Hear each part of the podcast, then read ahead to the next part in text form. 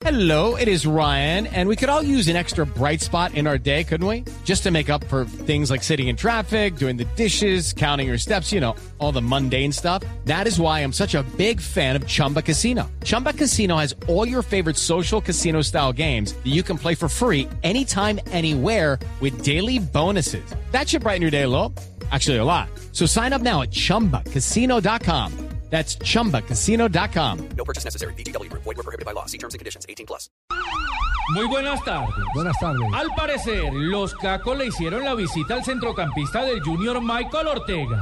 Mientras el jugador la metía toda en el partido frente a Uniautónoma, los amigos de lo ajeno desocuparon su vivienda. Dicen los testigos que los ladrones alcanzaron a comer arroz de lisa, mamarrón y hasta tomarse los yogures de la nevera mientras hurtaban joyas. Además de dinero. Un robo que asciende a los 100 millones de pesos aproximadamente.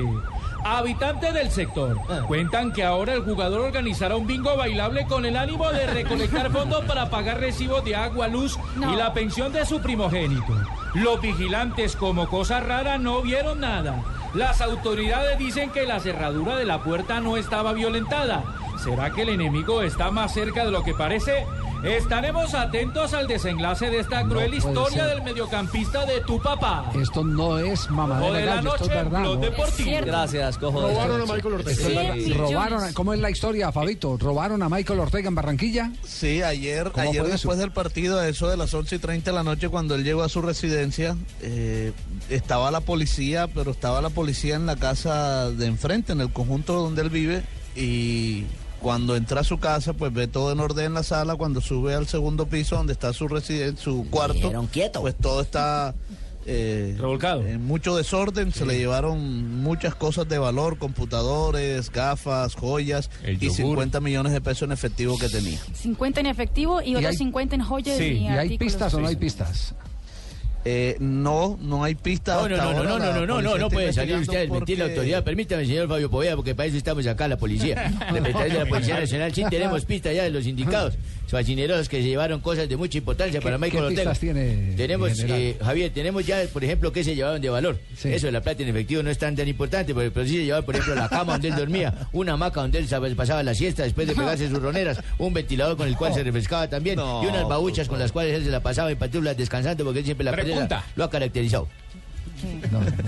Pero están Javier, eh, investigando- dice- hay dos, dos vigilantes en el conjunto, ellos dicen que no vieron nada y no hay cámaras eh, en el Todos los conjunto ese. vigilantes Entonces, dicen lo mismo, no están me investigando.